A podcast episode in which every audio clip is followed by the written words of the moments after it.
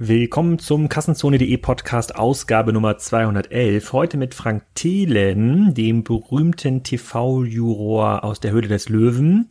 Wir sprechen über seine E-Commerce Investments, den Status quo des deutschen Handels, über Digitalisierungsprojekte bei deutschen Großkonzernen und eine Menge mehr und äh, natürlich auch über seine Idee, wie man einen Business-Rucksack idealerweise entwickeln müsste. Diese Folge wird präsentiert von äh, PayPal Business in a Box. Damit kann man seinen eigenen Webshop starten und managen in einer ganz einfachen Business in a Box Lösung von PayPal. Und das bedeutet, dass die zusammenarbeiten mit den Online-Shops von 1 und 1 und mit dem äh, Plugin von äh, PayPal kann man damit dann auch die Zahlungsarten Lastschrift, Kreditkarte, Rechnung und natürlich PayPal sehr einfach integrieren. Da gibt's auch noch einen ähm, E-Marketing-Service dabei, mit dem man deutlich einfacher seine Seite auf Google, Amazon und Facebook bringen kann. Darüber hatte ich auch schon in der letzten Ausgabe gesprochen und ich bin äh, gespannt über Feedback von euch für Leute, die das nutzen. Ihr findet alle Informationen auf paypal.de slash box und das Einzige, was ihr dafür machen müsst, ist ein PayPal-Geschäftskonto zu öffnen und dann könnt ihr über eins und eins dann so einen Shop betreiben und ähm, relativ schnell Umsätze erzielen. Ob das wirklich funktioniert und wie das funktioniert, da warte ich natürlich auf euer Feedback aus der Anwenderseite. Jetzt aber erstmal viel Spaß mit dem Podcast mit Frank Thelen.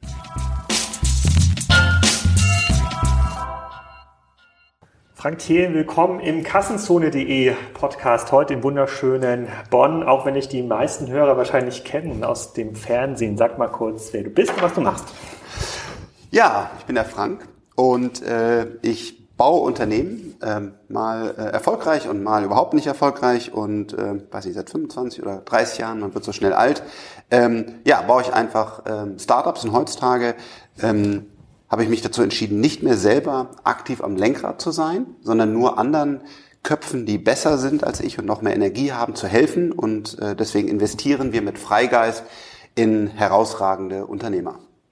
Okay, sehr cool. Und äh, ich habe noch in meinem Vorfeld natürlich mal geschaut, ähm, äh, was so gerade über dich geschrieben wird und was du, äh, äh was du machst. Ich habe mal Google News geguckt. Du bist ja durch die Höhle des Löwen, äh, Der Löwen. Bekannt, du bist sozusagen be, be, be, bekannt. Und ähm, und äh, da kommt natürlich eine ganze Menge in dieses Startup. Äh, Urlöwe Frank Thelen investiert, dann so ein paar Gerüchte mit äh, Vox kündet neues Gesicht an, bleibt Frank dabei, also ein paar sozusagen ein paar Clickbait-Geschichten. Äh, dann natürlich dein neuer Podcast mit mit äh, Christian Lindner oder Christian Lindners neuer Podcast, glaube ich, wo du erster Gast warst. Äh, ja. Da schreibt die, die Media die cremige Podcast-Premiere von äh, Christian und Frank Thelen.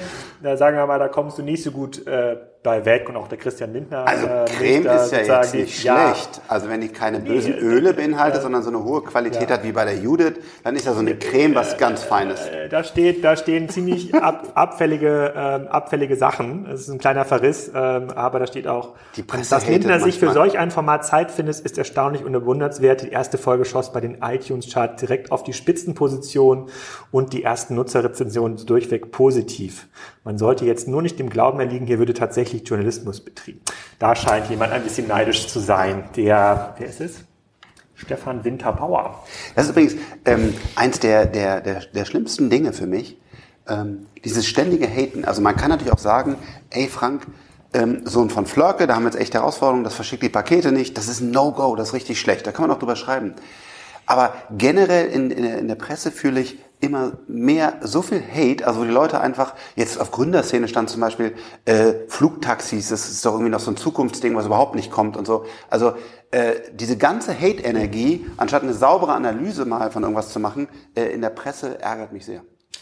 Glaube ich, glaube ich, aber das ist halt ähm, Gehört dazu. Erfolg, also, Erfolg ja. und, und Ruhm. Äh, ich weiß nicht, ob es ein deutsches Phänomen ist oder ob die, ähm, die Löwen in den USA bei Shark Tank, ob die deutlich populärer sind. Aber wenn man sich da mal die äh, Facebook-Einträge anschaut oder den Instagram-Einträge, ähm, auch bei populären globalen Influencern, 80 Prozent ist schon Haten, muss man ganz klar sagen. Ist irgendwie Neid und ey, meinst du das ganz ernst? Und ähm, ich glaube, damit muss man irgendwie zurechtkommen. Und ich glaube, wir können auch allen denjenigen, die sich ein bisschen mehr für deinen Hintergrund äh, interessieren, nochmal den OMR-Podcast empfehlen, in dem du gerade zu Gast warst. Da hast du auch immer ein bisschen was über deine Entstehungsgeschichte äh, geschrieben. Am, be am bewundernswerten fand ich den, fand ich den Einwand mit dem Ehering. Ich glaube, da hast du sowas gesagt, dass du am Anfang in der Löwe des Höhlen-Sendung, du wolltest deine Familie rauslassen, hast den Ehering nicht getragen und dann hat es dann quasi genau den gegenteiligen Effekt äh, gehabt. Wie war das nochmal genau? Das also ich habe genau die, die, die äh, ersten zwei, ich glaube die ganzen ersten zwei Staffeln habe ich ohne Ehering gedreht, weil ich aber meine Frau aus der Öffentlichkeit rauslassen äh, wollte.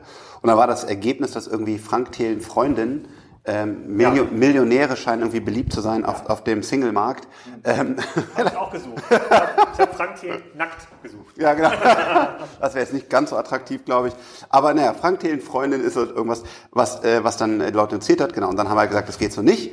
Und dann habe ich halt sehr lange überlegt mit äh, meiner Frau, äh, sie dann sozusagen mit in die Öffentlichkeit genommen. Also wir stehen jetzt ab und zu auf dem roten Teppich, äh, nicht sehr häufig, aber ab und zu.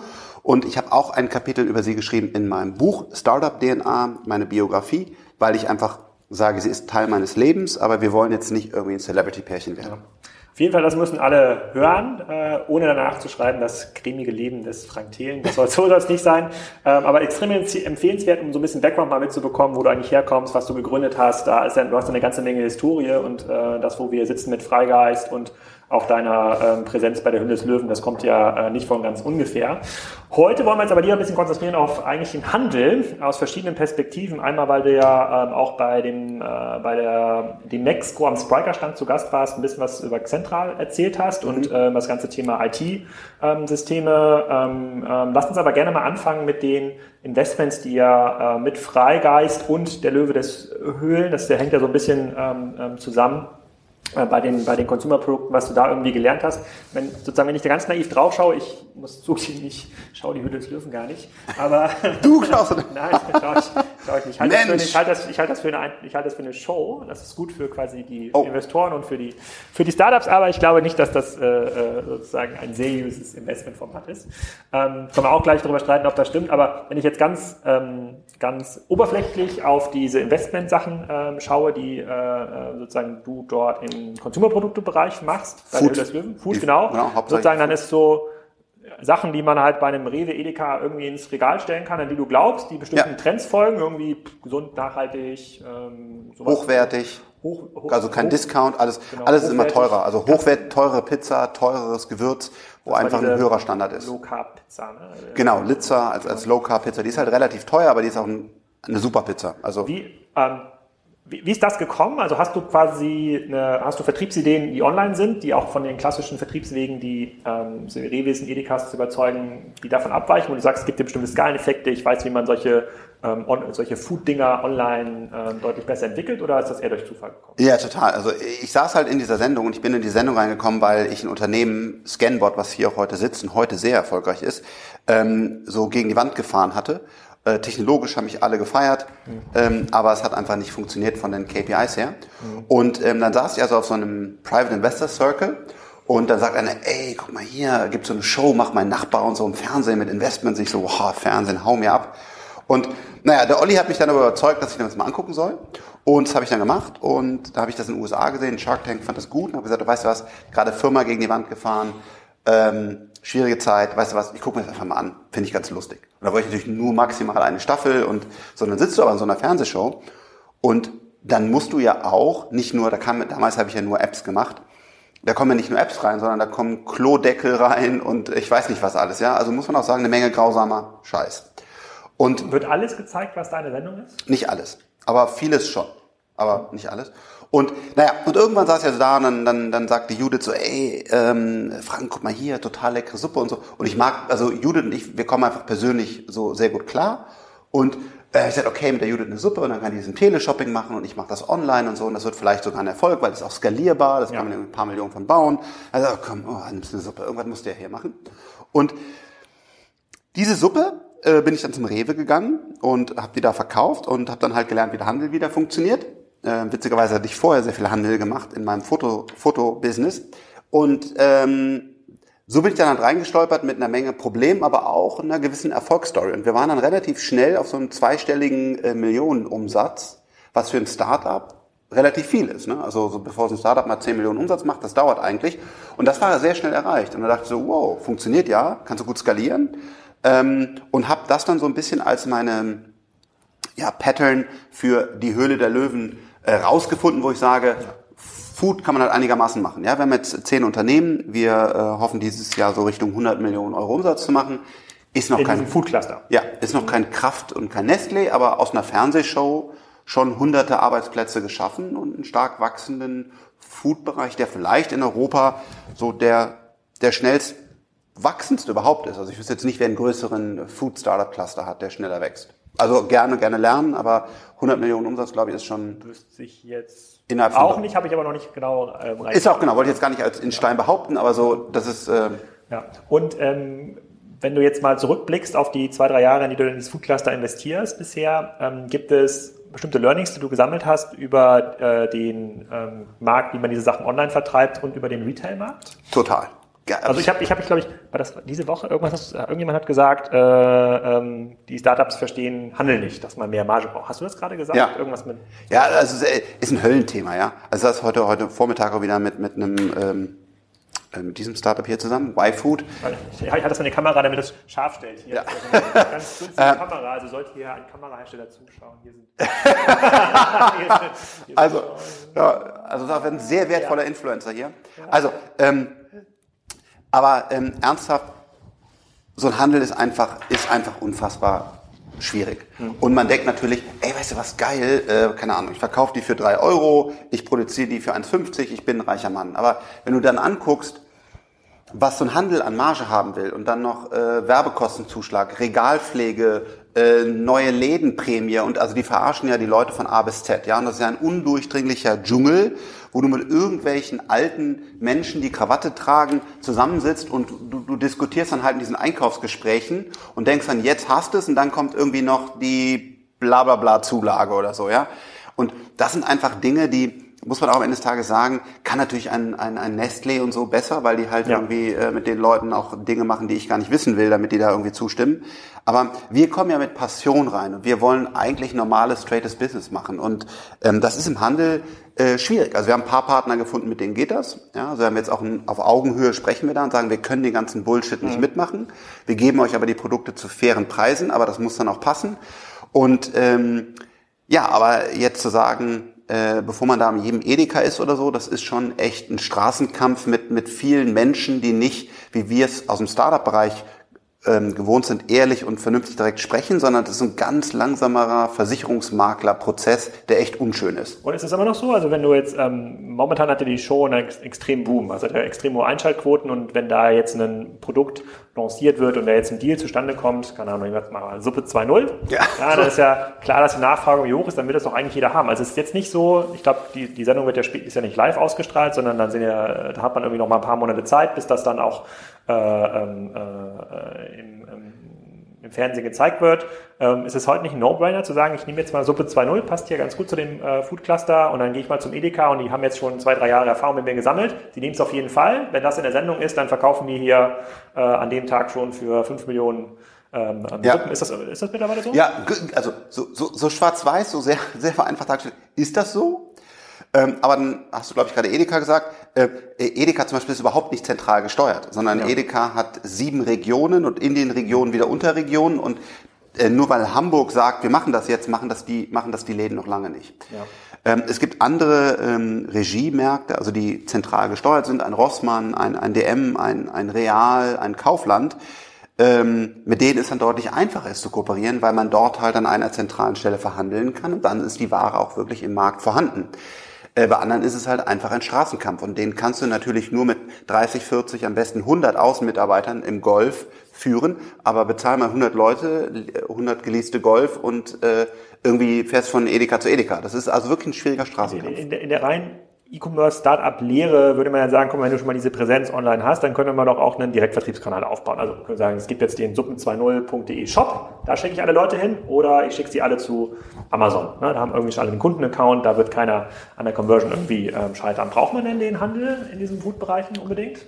Nein. Habt ihr, mal, habt ihr mit Businesses mal ausprobiert, das direkt zu machen? To, to, also total. Wir sind total stark im Direktbusiness, ja. Wenn man sich ein, ein Ankerkraut anguckt Das oder waren auch diese Gewürze, ne? Gewürze, die sind, äh, also sagen wir so, äh, also unser Idealbild ist immer, dass der Handel für uns zusätzlicher Spaß ist. Also, dass wir uns freuen, kommt eine tolle Aktion oder wir haben gute Listings, wir sind in 5000 Post. Aber jetzt zu sagen, also man ist vom Handel abhängig, das ist einfach gefährlich. Deswegen haben wir eigentlich im Regelfall immer ein sehr starkes Online-Business. Mhm. Und oftmals auch, wie zum Beispiel jetzt bei, ähm, bei Y-Food, ist das 70 Prozent des Umsatzes. Ja? Ähm, okay. Also da, dann ist quasi und bei, Rewe, Edeka nur noch äh, bei Ankerkraut auch. Bei Ankerkraut ist auch das Online-Business stärker als der als der Handel. Ja, also äh, absolut. Du you own the customer. Also ist, du kannst denen sagen, du kannst denen da neuen Angebote geben. Ähm, du sitzt nicht jedes Jahr im Jahresgespräch, wo der wo der wo der Handel meint, er muss dir nochmal irgendein, irgendein Regal plus Gebühr oder Neushop-Prämie aufdrücken. Ähm, das ist uns extrem wichtig, unabhängig zu sein und zu sagen, wir sind online so stark dass, dass wir den Handel sehr gerne bedienen, ist auch manchmal ein toller Partner. Aber wenn der Handel meint, er muss uns irgend, irgendwas Verrücktes vorstellen, dass wir einfach sagen, have a nice day. Mhm. Und äh, du hast jetzt ja das über zwei Jahre kennengelernt, die Handelsstrukturen, also die Genossenschaften, die ticken ja noch mal ein bisschen anders als die zentral gesteuerten Strukturen, ja. Aldi und ähm, ähm die Schwarzgruppe aus Neckarsulm mit Lidl und ein paar anderen Marken. Ähm, da gibt es ja ganz viele Digitalisierungskonzepte, die man sich ja über, zusammen überlegen könnte mit so einem großen Brand. Man sagen könnte, hey, hier, ähm, wir, Rewe plus Frank Thelen Food Cluster oder vielleicht plus eine Marke, wir machen jetzt hier einen separaten Online-Shop, wo wir es irgendwie äh, speziell für dich vertreiben, exklusiv, mhm. und habt ihr das Online-Business, dafür stellt ihr das irgendwie nochmal ein bisschen prominenter an die Kasse. Ähm, das Learning, was wir momentan machen und was wir im Markt machen, ist, dass insbesondere diese großen genossenschaftlich geführten, aber auch die direkt äh, gesteuerten Handelsunternehmen große Schwierigkeiten haben, auch banale Ideen umzusetzen. man total. sagt, na, total naheliegende Sachen, man sagt so, guck mal, 1 plus 1 gleich 5, lass uns doch einfach machen, müssen wir, da muss man noch nicht mal ausrechnen und wir gehen sogar in Vorleistung, dass die es nicht schaffen. Nimmst du das auch so wahr? Total. Oder? Also das, es gibt immer wieder äh, Ausnahmen, ja zum Beispiel jetzt so, so ein Rewe, äh, hat ein, eine super äh, neue Mitarbeiterin, ähm, äh, die, die echt pfiffig ist, schnell denkt, also die mehr so aus dem Startup-Bereich kommt und dann halt für uns da die ganzen Türen öffnet, dann, dann kann man mal was bewegen. Ein Real hat einen super CEO, äh, der was umsetzt. Aber, aber also generell kann man schon eher sagen, dass der Handel da, da sehr schwierig ist und, und altbacken, wirklich altbacken, muss man leider so sagen. Ähm, das sind halt Menschen, ja. Du sprichst wie in der Politik wenn du da jemand hast, der seit 30 Jahren irgendwie Reis und Nudeln einkauft und dein einziger Job war, jedes Jahr im Jahresgespräch irgendwie noch einen halben Cent rauszudrücken, ähm, dann wird er nicht auf einmal erkennen, ah krass, wenn ich hier irgendwie mit Frank Thelen eine Kooperation mache und der erzählt das am besten auf Social Media und dann bringt er noch den mit und dann hier, dann hat er einmal die Marke einen Mehrwert und dann kommen der Leute in die Läden und die sind ja dann, das, das ist natürlich schwierig. Also das, das ist so, das ist nicht sein, sein, sein deine Aufgabe, und so ist er auch nicht wie ein, wie ein Hund, böse gesprochen, trainiert, sondern der ist auch darauf trainiert, die Einkaufskonditionen zu optimieren. Und das, das merken wir schon. Das ist ähm, auch oftmals für mich frustrierend. Genau, also, wobei man sagen muss, diese Frustration, die wir auch in ganz, ganz vielen äh, so Beratungsmandaten oder Projekten kennenlernen, da muss man auf der anderen Seite kann man sich umdrehen und sagen, okay, das kreiert natürlich unfassbare Chancen für ähm, andere Anbieter, die diese Nachfrage halt besser äh, erfüllen können. Ne? Also für die, die neuen, also für die Picknicks, die ja hier in der Region ja. äh, jetzt in den Markt kommen, die wollen es einfach schlauer machen ähm, und mit denen muss man dann halt kooperieren. Die Idioten der Welt machen uns zu Helden. Absolut. Es entsteht eine riesen Opportunity. Äh, wenn ich mir angucke, dass ein Edeka sagt, äh, ja, wir machen mal drei oder vier äh, Digitalisierungs-Shop-Projekte. Ja. Und der, äh, der Beste wird dann gewinnen und dann haben wir auch eine tolle Auswahl. Und ich kann ja nicht sagen, dass die eine Region Südwest darf und die Nord soll es abschalten. Das kann man ja auch nicht so machen. Ich weiß ja schon jetzt, ne, ist ja unfair, ich weiß ja schon, wer gewinnt von den vier Projekten. Ich glaube, du weißt es wahrscheinlich auch, von den vier Edeka-Projekten, wer da gewinnt. Ja, wahrscheinlich Wahrscheinlich nicht in der Münchner Region angesiedelt sein, der Gewinner. Nee, der ist nämlich nirgendwo angesiedelt. Der, der heißt nämlich keiner. Weil wenn du vier Projekte startest und deine, deine Energie nicht bündelst auf ein einziges Online-Projekt, bist du chancenlos. Es wird kein erfolgreiches Edeka Online geben, wenn man vier Projekte parallel irgendwie verfolgt. Das hat damals schon die Telekom ganz toll gemacht. Die hatte drei Musikportale. Da wusste ich auch, wer gewinnt, ja. Ähm, ja? Und Drei Stück? Drei Stück. Einen aus dem Mobile-Bereich, einen aus dem Festnetzbereich und einen aus T-Online. Drei Stück. Und das macht Edeka gerade nach und dann frage ich mich halt, haben die keine Geschichtsbücher gelesen? Haben die gar keinen, der irgendwie Gehirn hat für Online? Ja. Und ein, Rewe macht's besser, zentral ein Produkt, aber man muss natürlich sagen, äh, ein Amazon ist brutal intelligent. Ja? Und äh, ich, ich hoffe, dass das Rewe da äh, weiterhin echt einen guten Job macht und dass das umsetzt. Aber es ist schon... Ähm, ja, es ist schon schwierig zu sehen, wie, wie die sich dann da, was die da online machen und wo man dann eigentlich hätte mehr lernen können. Das ist nicht der Fall. Okay, dann vielleicht mal an dieser Stelle ein kurzer Kurs im Bereich Digitalisierung. Wir hatten ja vorhin schon darauf zu sprechen gekommen, ohne Ehering hast du viele Heiratsanfragen bekommen. Äh, mit, also erstmal mit, mit, mit, mit Ehering bekommst du wahrscheinlich trotzdem viele Beiratsanfragen, ja, sozusagen in Aufsichtsräten, wo gesagt wird, der Frank, der ist im Fernsehen, der kann digital, wir brauchen jemanden, der uns hier hilft. Ähm, da wirst du ja wahrscheinlich täglich mittlerweile äh, solche Anfragen bekommen äh, für das Vorstandsfrühstück in Kitzbühel. Ähm, ja. Und da wirst du ja hin und wieder vielleicht auch mal Zeit haben, irgendwie teilzunehmen. Kannst du den Leuten helfen? Also ist dann quasi denen, die für 30, 40 Jahre im Konzern waren, jetzt vielleicht eine Aufsichtsratsfunktion sind, also ist denen zu helfen, ist denen das, ist denen das beizubringen? Kann man die digitalisieren? Ich, ich mache das bei Politikern und, und bei, bei, bei also mit Aufsichtsräten spreche ich ja nicht. Also wenn, wenn mit Vorständen, die noch aktiv im Business sind. Und ähm, da mache ich das sehr kurz. Also ich spreche mit denen, also ich frage die, was machst du? Das ist die Frage, die am meisten bei dem Du hören dann schon auf. Und dann sage ich, merke ich halt, kann man mit denen sprechen. Und wenn ich dann, wenn er mir, mir dann erklärt, was er macht, und ich sage, okay, das und das, und wie siehst du das so und so, und dann merke ich in den Augen und deiner Reaktion, meint er das hier wirklich ernst? Oder will er mit mir irgendwie auf der IAA irgendein Innovationsscheißprojekt machen, was er genau weiß, das 100% Marketing-Spending und es geht danach eins zu eins in die Mülltonne? Oder will er ernsthaft innen drin, was ein sehr schwerer und harter Prozess ist, sein Unternehmen umbauen, agil machen, für Innovation bereit machen, was wirklich, ich verstehe das auch, ich selber möchte auch kein CEO eines DAX-Konzerns sein. Es ist, es ist eine brutal harte Aufgabe. Aber da merke ich ja, ist der bereit, auch der Politiker, ist der bereit und will das wirklich machen oder nicht? Und dann gibt es Leute, mit denen habe ich heutzutage eine sehr gute Beziehung, also wo wir auch sehr no Bullshit ähm, offen sprechen. Und es gibt andere äh, CEOs in DAX und Minister, äh, mit denen ich einfach nicht mehr spreche, weil es halt Waste of Time ist. Und weil ich halt gemerkt habe, der ist halt nicht wirklich daran interessiert, was zu ändern. Und wenn du jetzt mal so schätzen müsstest, Anteil derjenigen, die nicht bereit sind äh, oder nicht fähig sind, versus Anteil von denjenigen, die schon Bock haben? 80 zu 20. Hm. Und von denen 20 sind sozusagen, von denen, die es verstehen, können wahrscheinlich nur 3% irgendwas umsetzen, weil der Konzern also lernt. Ah, es ist schon brutal hart, ja. Und äh, wenn man sieht, dass ein wirklich äh, meiner Meinung nach sehr, sehr guter Manager, sehr auch äh, echt ein hervorragender Mensch, ähm, René Obermann irgendwann sagt, ähm, es ist ja so wie mit Handschellen zu boxen, mhm. äh, dann ist das traurig eigentlich, weil, weil also äh, Tim, Tim Höttges ist auch äh, ein sehr, sehr guter Manager heutzutage. Ähm, aber trotzdem ähm, ist es halt traurig, dass ein Spitzenmanager geht, weil er sagt, er hat, Hand, er hat die Handschellen an, ja. Und ähm, das ist ja, das betrifft ja auch jed, jeden großen Konzern. Das ist halt wirklich schwierig, dort Dinge umzusetzen.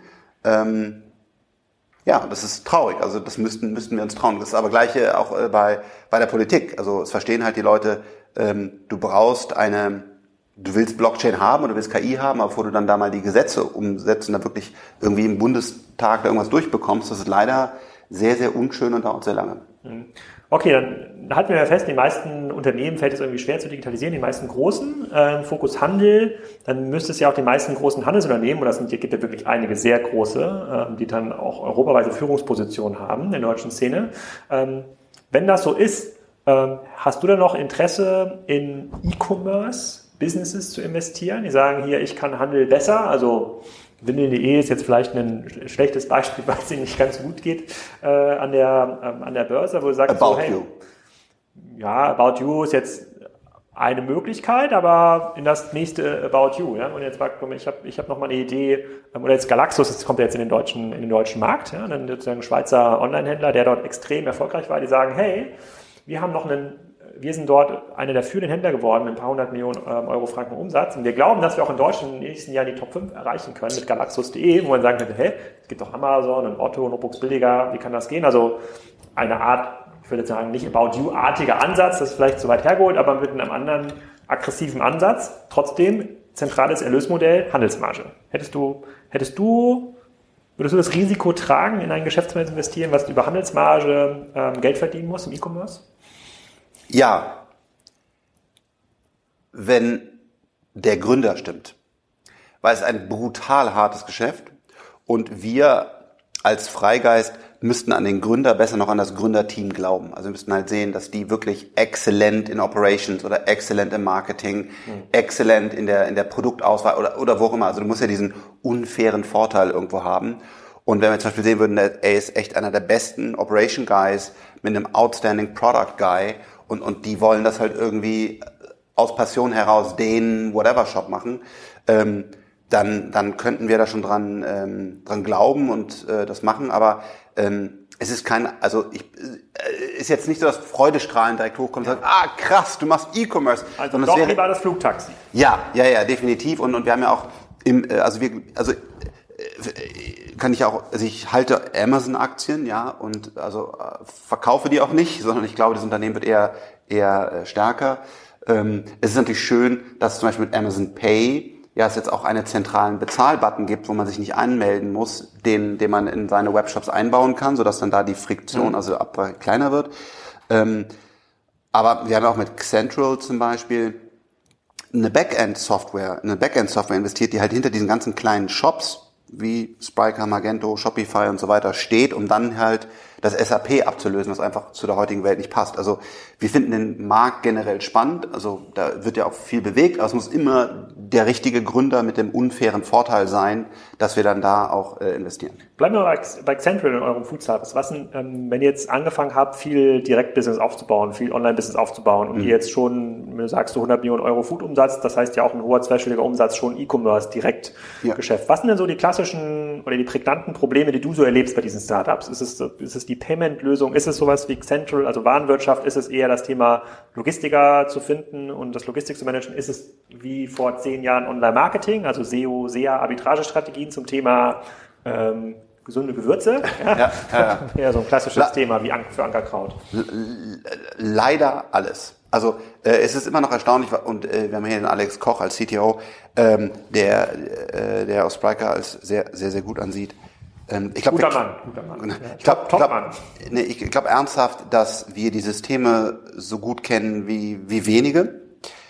Ähm, aber trotzdem in dem Startup dann auch ein CTO oder Entwickler oder so zu haben, der, den, der das wirklich ist immer wieder eine Herausforderung, dieses Talent dann für doch wiederum den relativ kleinen Laden zu gewinnen, also der, der das Shop-System so unter Kontrolle hat, dass er auch schnell anpassen kann und so weiter, muss man einfach ehrlich sagen, ist äh, für die für viele eine Herausforderung, also einen guten zentralen ähm, ITler zu finden, der dann das Shop-System macht. Ähm, dann Online-Marketing Natürlich machen wir das und trainieren auch unsere, unsere ganzen Food-Startups und, und, und, und haben da fertige Templates und so weiter, aber trotzdem läuft nicht in jedem Food-Startup von uns das Online-Marketing so, wie ich mir das wünsche. Das ist eine Herausforderung, die Passion in äh, Social Media reinzustecken, damit du mit den richtigen Influencern und so weiter, das ist eine Herausforderung. Und eine Sollbruchstelle, das war wirklich das Schlimmste, war immer das wie nennt man es jetzt, ERP oder was auch immer, das System dahinter, das dann quasi deine, deine, dein Lager verwaltet, Rechnung rausschickt, Nachbestellung automatisch macht, deine Produkte auf allen Marktplätzen und so weiter verfügbar macht. Und deswegen haben wir auch in Central investiert, nicht weil wir jetzt unbedingt in diesen Markt wollen, das wollten wir eigentlich gar nicht, mhm. ähm, sondern weil wir einfach gesehen haben, wir brauchen eine Lösung für unsere Startups. Mittlerweile laufen auch alle, bis auf eins, auf dieser Plattform, weil es einfach ein Riesenschmerz war.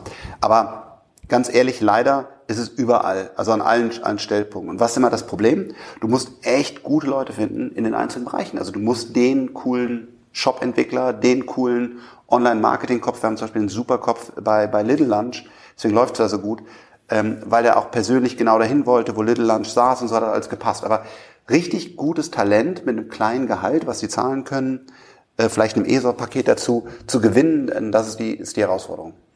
Ist das, ähm, ist das standortagnostisch? Ich habe mit dem Florian Heinemann mache ich ja ähm, diverse Podcasts, bin jetzt bei Folge 9 angekommen ah. und das Thema Recruitment, Standortwahl ähm, war in den letzten drei Podcasts immer wieder ein zentrales Thema und da hat sich gezeigt, es gibt so eine monopolartige Effekt in Berlin. Also gibt's, da ziehen einfach die meisten Leute äh, ja. in Europa hin und ähm, auch die coolen Standorte wie in Köln-Bonn, dadurch, dass hier jetzt auch die größeren Unternehmen anfangen zu digitalisieren, die saugen den Markt quasi leer.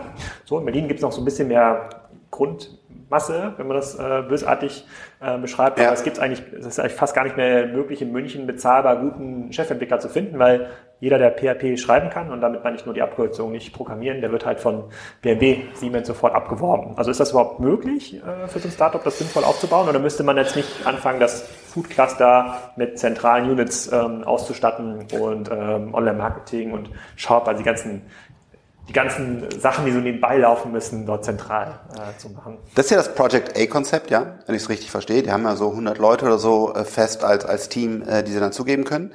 Ähm, also Standort ja. Also ich glaube, es ist einfach besser München, Berlin, äh, vielleicht Frankfurt ist einfach besser als äh, keine Ahnung wo ähm, im, im in Niemandsland. Und äh, das ist ein Riesenproblem. Ich war noch, ich weiß gar nicht wo. Ähm, auch ein, ein großer ein großer Softwarehersteller ist da und auch ein großer Shop-Softwarehersteller. Die sind witzigerweise irgendwo beide auf dem Land da. Was die für Handstandüberschlag machen, dass die Leute dahin ziehen, also die bauen da quasi Häuser für die Mitarbeiter und Massage und also äh, ich glaube, der War for Talent ist sehr, sehr groß. Wo war das? Und, äh, ich, das, ich bin immer Geografie 6. Ich steige immer in mein Auto oder fahre dahin. Ähm, äh, Shopware ist das. Ah ja, Wo genau. Also, das ist in, äh, in Shopping und dann daneben sitzt Ahau, in Ahaus ist Tobit. Äh, ja, genau, die beiden sind das so. Ja. Aber das ist ja jetzt nicht so zentral, würde man sagen. Das, also, äh, das ist, ich glaube, viel weiter weg von einem zentralen Flughafen oder ja. das kann man nicht sein. Exakt, so. Und, aber tolle, tolle Firmen, äh, to tolle Gebäude und aber was sie da machen, um die Leute dann zu ziehen, ist ja. wirklich ist wirklich verrückt, ja. Mhm. Und das das brauchst du in München und, und Berlin nicht. Deswegen ja, ist schon besser, wenn man wenn man zentral liegt. Aber das ähm, genau, dass dieser War for Talent ähm, ist so groß geworden. Ganz ehrlich, ja, ist eine Herausforderung, echt gute Leute zu finden. Mhm. Okay, also die, du sagst also, tatsächlich auf allen Disziplinen muss man Handel, also Tarek Müller von About You sagt, also am Ende ist es halt sozusagen Detail. Man muss halt sozusagen, man muss halt sehr, sehr hart quasi in allen einzelnen Disziplinen im Business äh, dahinter stehen. Am Ende des Tages hoffentlich noch so ein Plattformmodell reinkommen im Handelsgeschäft. Ihr habt jetzt ein vertikales Business, also ihr stellt, die Produkte werden hergestellt, die werden geowned, die werden exklusiv vertrieben. Ich glaube, in den ganzen ähm, Geschäftsmodell ist jetzt ja kein klassisches Handelsgeschäft drin. Also das sind jetzt ja keine gehandelten Waren im Sinne von, das kauft jemand ein, eine Marke irgendwo her von Nestle und verkauft das im Online-Shop, sondern wird alles immer hergestellt ja, exklusiv, ja. ähm, exklusiv, ja, oder, ähm, ähm, ähm, exklusiv ähm, geowned. Das ist auf jeden Fall spannend zu hören, wobei da auch das eine Learning ist, wenn man in, auf, wenn dann in diesen Handelsmodellen, wenn man in so einen Service-Wettbewerb kommt, dass er das hart, wenn ähm, Preise kann man in der Datenbank anpassen, wenn jetzt aber der Wettbewerber anfängt, irgendwie das die Liefergeschwindigkeit äh, äh, zu verdoppeln, ja, von zwei Tagen auf einen Tag, das lässt sich halt nicht mehr nachziehen. Das ist ganz, ganz schwierig, da technisch überhaupt mithalten zu können auf einer großen Skala. Ähm, ich habe mal in der WhatsApp-Gruppe gestern gefragt, äh, die Teilnehmer bei Kassenzone, was die für Fragen an Frank Thelen haben. Und da kam unter anderem auf, auf ähm, ähm, mischt Frank Thelen als alter Skater im E-Scooter-Markt äh, mit. Das scheint ja momentan, ich bin jetzt nicht so drin in der VC-Szene, aber E-Scooter scheinen gerade so ein Thema zu sein über, überall. Da gibt es mehrere. Äh, ist das was, wo du mitmachst? Ist jetzt noch nicht das äh, Flugtaxi? Nein, nein. nein. Äh, also, äh, also ganz positiv nennen, da geht gerade einiges oder negativ ist gerade ein Clusterfuck. Also die ja. 80 Prozent werden sterben. Äh, nein, ich habe, ich, ich besitze keinen E-Scooter, ich besitze einen One Wheel, äh, keinen E-Scooter. Äh, das One Wheel ist null massenfähig, weil das glaube ich irgendwie 4000 Dollar kostet oder so. Das will irgendwie Was ist ein One Wheel? Das ist ein, so eine Art Surfbrett könnte man sich das vorstellen. Also ein Brett, in der Mitte ist eine große Rolle oder ein großes Rad mhm. und damit kannst du dann dich nach hinten und nach vorne legen und damit fährt das Ding dann halt so, so hin und her. Mhm. Äh, also total nicht massenfähig, weil zu, zu schwierig zu fahren und kostet irgendwie, ich glaube, 4000 Dollar oder so. Also äh, das besitze ich, besitze keinen Scooter und ich werde auf gar keinen Fall in dieses Business investieren gut zu wissen für alle, die jetzt hier gerade mit äh, dem Musterkoffer, mit dem Scooter auf dem Weg zum Freigeist-Office ja, sind. Und genau. ich, ich, hatte deine, deine Assistentin Lena gefragt, ob es hier Leute gibt, die hier anklopfen. Ich war noch nie hier. Seid ihr, äh, ist ja so ein Hochschulcampus hier oder so eine, so eine Hochschule oder FOM oder was ist das? Wir haben auch eine Hochschule in diesem Gebäude, aber dieses ja. Gebäude ist ein, ein Bürogebäude, ah, okay. das äh, von einem Freund von mir äh, gebaut wurde. Hier ist ein neues Gebiet in Bonn, hat er erschlossen. Okay. Okay, dann eine zweite Frage, die kam auch noch in der WhatsApp-Gruppe. Ist Frank Thelen auf der Suche nach dem perfekten Business-Rucksack fündig geworden? Ich habe ihn ja mitgebracht, das ist hier der, der, der Salzen-Business-Rucksack von der Font of Decks aus, aus Köln, der großen Rucksackfirma in ja. Deutschland. Das ist mit Abstand der beste äh, Business-Rucksack. Ich kann ja den sofort auseinandernehmen, wenn du willst. Also, was gib mir mal kurz deinen Rucksack, dann ja. erzähle ich dir, was da alles schlecht ist, weil ich meine das ernst mit dem Rucksack. Also, das Erste, was bei diesem Rucksack schlecht ist, ist, dass er kein Anti-Theft hat. Das heißt, du kannst ihn hier oben einfach, wenn du, wenn du jetzt dann durch die Gegend bist, bist du dir immer unsicher, ob ihn nicht jemand aufgemacht hat, rausgenommen hat. Das hier kann mit dem Messer Aber durch. es, aber es hat ja die versteckten, dieses versteckte Werk, Wertfach unten, weißt du? Ja, aber du willst ja auch nicht, dass einer dein ein iPad mitnimmt. Und es geht ja einfach anders. Ich kann dir gleich, ich habe da, wie du siehst, ganz viele Rucksäcke stehen und auch äh, Mit Anti-Theft? Na, die meisten haben, die anderen nicht. Ich, vielleicht entwickle ich da gerade was eigenes. Ah. Also, äh, und, also kein Anti-Theft, ja. Dann hier totale Verschwendung, weil an diesem Teil gibt es kein Fach. Aber wenn du hier zum Beispiel sowas hier drin hast, kannst du deine AirPods, die du ja oft, oft haben willst, kommen hier direkt raus. Siehst du das? Zack, hast du deine AirPods drin. Und das ist ja Blödsinn, wenn du hier den Platz Ja, hast. aber das sieht ja total assig aus. Das ist ja ein Design-Thema. Wenn man die Dinge hat, sozusagen macht ja gar keine Falten in den Händen, sieht ganz clean aus und hier gibt es überall so kleine Fächer, wo du so Airport-Sachen reinstecken kannst. Und das Argument trage ich nicht. Das mit dem Theft-Argument, das würde ich äh, mitgehen. Ja, dann hat es keinen USB-Anschluss, also du kannst nicht das irgendwo äh, äh, laden. Und Äh, aber das ist auch kein Argument. Ich meine, jeder hat ja so diese, diese mobilen Akkus sind noch viel leistungsfähiger als dieses eingebaute. U- Nein, du kannst ja da, hier ist ja auch ein, den kannst du auch tauschen, Akku, aber ich habe hier halt einen Punkt, wo ich, wo ich einfach äh, laden kann außen. Aber der Akku ist innen drin. Und dann zum Beispiel, äh, was da auch ein Problem ist, was hier zum Beispiel super gut ist, du kennst, du stehst auf einer Messe, ne? Entweder lässt dein Rucksack an oder ich kann meinen Rucksack irgendwo hinstellen, ziehst einmal kurz durch und machst klack fest. Und dann ist hier der Rucksack zu einem gewissen Grad geschützt, dass er nicht geklaut wird. Und das ist mit diesem Anti-Theft-Ding da? Das braucht ja, das Anti-Theft ist ja nochmal eine andere Funktion. Ach so, das von außen das- äh, an Flughäfen oder, aber hiermit kann ich quasi in einer Meeting-Situation oder einer Messensituation meinen Rucksack am Tisch, natürlich ist es nicht fest, aber dann, wenn es einer schnell mitnehmen will, kommt er nicht dran. Also alles so Funktionen, äh, wo ich mich frage, ähm, wie, wie kann man so einen Rucksack auf den Markt bringen, ohne das durchdacht zu haben? Das macht mich wahnsinnig. Und äh, vielleicht mache ich aus Spaß mal einen Rucksack. Ich, bin, ich finde ihn immer noch ziemlich gut. Ich zeige ihn nachher mal in Ruhe, wenn wir noch ein bisschen Zeit haben. Also sozusagen, also, da, da möchte ich hier Phone of Bags und der Salzenmarke sagen, das ist schon ganz cool. Auf jeden Fall aus, aus unserem Büro holen sich den jetzt ganz, ähm, ganz viele. Ähm, aber ist es jetzt der perfekte? Also ist Nein. Das schon? Also noch nicht. Der perfekte, äh, Naja. vielleicht kommt er nächstes Jahr, also kontaktiert mich auch noch gerne. Also ich bin in einer ganz frühen Findungsphase. Also wer Rucksäcke herstellt, auch natürlich Font of Bags, ist natürlich super cool. Äh, Mit denen Vielleicht die, vielleicht die, vielleicht die Font of Bags äh, Serie 2019, vielleicht. Das wäre ein einfach so eine Spezial. Special, genau, Special. Edition Frank. Aber ähm, das ist auch das, was mich eigentlich antreibt und ähm, einfach Dinge in Perfektion zu bauen. Also wie sieht der perfekte Taskmanager aus oder wie sieht es aus? Das macht mich einfach. Kannst du dich erinnern an die Folge von den Simpsons, wo äh, äh, Homer Simpsons den Hummer gebaut hat? Da hat- kam so ein Zwillingsbruder, äh, der Autofabrikant war, und da durfte sich, äh, da durfte Homer Simpson äh, das perfekte Auto bauen.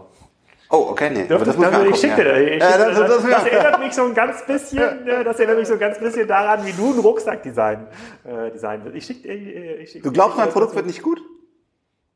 Nee. nee, keinen Fall. Nee, nee so, so wie du daran gehst, wird das kein gutes, wird das kein, wird das kein gutes äh, Produkt. Nee, Weißt du was? ich Ich nicht. fühle mich ja bis heute Ja, total als Underdog. ja? Wie, wie, wie kommst du da drauf? Ja, weil ich ja äh, von der Schule geflogen, äh, dann irgendwie Fachabi gemacht, aber trotzdem im Studium dann wieder rausgeflogen, selbst im Fachstudium und irgendwie pleite gewesen, so immer alles schrecklich, keine Frau gefunden. Und wenn du mir sowas sagst, wie Frank, dein Rucksack kauft keine, ne, dann kannst du dir nicht vorstellen, was bei mir alles abgeht und wie sehr ich mich freue.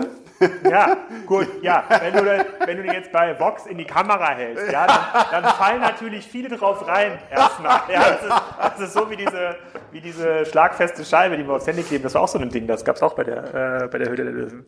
Das ist echt so ein, äh, so ein Scam. Aber gut, da müssen wir, da müssen wir Also bei den, bei den Büchern habe ich die Leute auch schon eines Besseren belehrt. Hat auch gesagt, wie willst du denn ein wirklich gutes Buch schreiben? Und jetzt kann man das immer relativ, also was heißt das? Aber ich habe da wirklich so viel Zeit in, wie wird das Buch gebunden? Die welche, ja, welche, welche Papierform? Warum ist außen ein, ein Flex-Cover besser Ja. als ein hartes Cover? Also ich habe da wirklich viel Zeit reingesteckt, ähm, eine halbe Million investiert und äh, ja, es hat, glaube ich, funktioniert. Äh, ja, also ja. Jetzt kannst du natürlich Aber sagen, ich habe hab, hab irgendwo, ich, ich weiß nicht, ob du es im Podcast genannt hast, bei OMR, dass du 100.000 Stück hast vorproduzieren lassen. Ja, genau. Das ist ja für so ein, ist ja so eine Mischung aus Fachbuch und Ja. äh, Belletristik. Äh, ähm, ist ja, ist ja eine krasse Zahl. Also bin ich mal, also ich wünsche, dass das erfolgreich ist, weil ich finde den Inhalt auch ähm, ähm, sehr gut und ich glaube, das müssen auch mehr Leute, mehr Leute lesen. Lest Franks Buch, kauft euch, äh, aber nicht den Rucksack. Kauft euch das. Lasst euch nicht auf diese, das ist wie diese, das sind diese, wie diese Apple-Fanboys, diese Argumente mit dem, äh, ah, ich kann da gar nicht drüber, komme ich gar nicht drüber äh, äh, hinweg. Dann vielleicht noch, wir kommen hier schon zum Ende sozusagen an deine verfügbare Zeit. Was sind so Businesses, wenn du, ähm, wenn die heute auch nicht reingetragen werden, muss gar nicht E-Commerce sein, ähm, ähm, ihr bekommt ja wahrscheinlich pro Monat hunderte Businesspläne und Ideen genannt. Ähm, äh, was, ist, was sind so Themen, wo du sagst, so, das ist irgendwie spannend, mit den Leuten würde ich mich irgendwie treffen oder das hat mich jetzt in den letzten Wochen wirklich überrascht. So, da geht eine ganze Menge. Ja, ähm, da, da, haben wir einen, einen, einen, ganz starken, klaren Fokus äh, für unsere Zukunft. Ähm, der ist ähm, alle Technologien jetzt, die in diesem Buch aufgeführt sind, sind natürlich auch nicht unsere, sondern einfach der Zukunftsbaukasten. Also es ist natürlich Blockchain, es ist künstliche Intelligenz, es ist 3D-Druck, es ist E-Transportation, Quantencomputer. Also diese technischen Revolutionen, die wir vor uns haben, die ja im Labor schon fertig sind und jetzt quasi nach Produkten suchen, die dann äh, große Firmen daraus machen, das ist das, was wir tun. Ener Energiespeicher. Ähm, das sind, wir werden also jetzt nicht in E-Commerce oder so investieren. Also wenn wir jetzt den richtigen Gründer mit dem richtigen Ding finden, machen wir es trotzdem, aber das mhm. ist gar keinen Fall das, was wir suchen, sondern wir suchen halt wirklich tiefgreifende Technologie, wo wir uns auch bewusst sind, dass die bis zur Markteinführung oder Relevanz im Markt auch mehrere hundert Millionen äh, Finanzierung benötigen. Das ist unser neues Modell. Ähm, darauf konzentrieren wir uns. Und von, sagen wir mal, ihr bekommt 100 Businesspläne im Monat. Wie viele von den 100 Plänen erfüllen diese Kriterien? Also von dem, also die nicht in die investiert, sondern wo du sagst, so, das ist thematisch, inhaltlich, Flughöhe richtig, wo du so ein bisschen manchmal auch sagst, wow. Vielleicht 0,5 Prozent, aber ist jetzt geschätzt. Können auch 0,1 Prozent sein, ja. Also es ist, du hast wenig Wow-Effekte quasi in deinem Alltag, wenn du neue ja. Businesses, neue Businesses wir, wir gehen an die, an die TUM, an die KIT, ähm, an, an, an die Aachen-Universität. Also wir gehen an die Universitäten, machen dort äh, auch Events, um da dann halt ähm, ja, wirklich herausragende Ingenieure zu treffen, ähm, die halt ein, eine Technologie haben und jetzt halt das Know-how, das Funding suchen, um daraus halt ein echt großes Produkt zu machen. Frank, vielen Dank. Vielleicht schaffen wir es ja nächstes Jahr nochmal in Folge 2. So hat das äh, mit Florian Heinemann auch angefangen. Übrigens ist die Spriker-Gründung äh, entstanden nach dem ersten Florian Heinemann-Podcast. Danach haben wir über die Technologie von äh, Project A gesprochen und haben das Spriker äh, gegründet. Wer weiß, worüber wir gleich sprechen hier. Ja. Vielen Dank und äh, noch eine schöne Woche hier in Bonn. Vielen, vielen Dank. So, ich hoffe, diese Ausgabe hat euch gefallen. In der nächsten Ausgabe hören wir wieder etwas von Elias Wiedes. Dort analysieren wir verschiedene Instagram-Marken und Instagram-Influencer, unter anderem auch den Account von Frank. Das wird ganz äh, unterhaltsam. Die Folge kommt in ein paar Tagen online, die haben wir schon aufgenommen. Und vergesst bitte nicht, bei unserem Sponsor vorbeizuschauen. Ihr habt euch wahrscheinlich auf jeden Fall noch gemerkt, äh, wenig Meile. Und zwar ist das PayPal. Ja, in dieser Folge ist es äh, PayPal Business in a Box. Ihr findet alle Informationen auf paypal.de slash box. Dann bis zur nächsten Folge.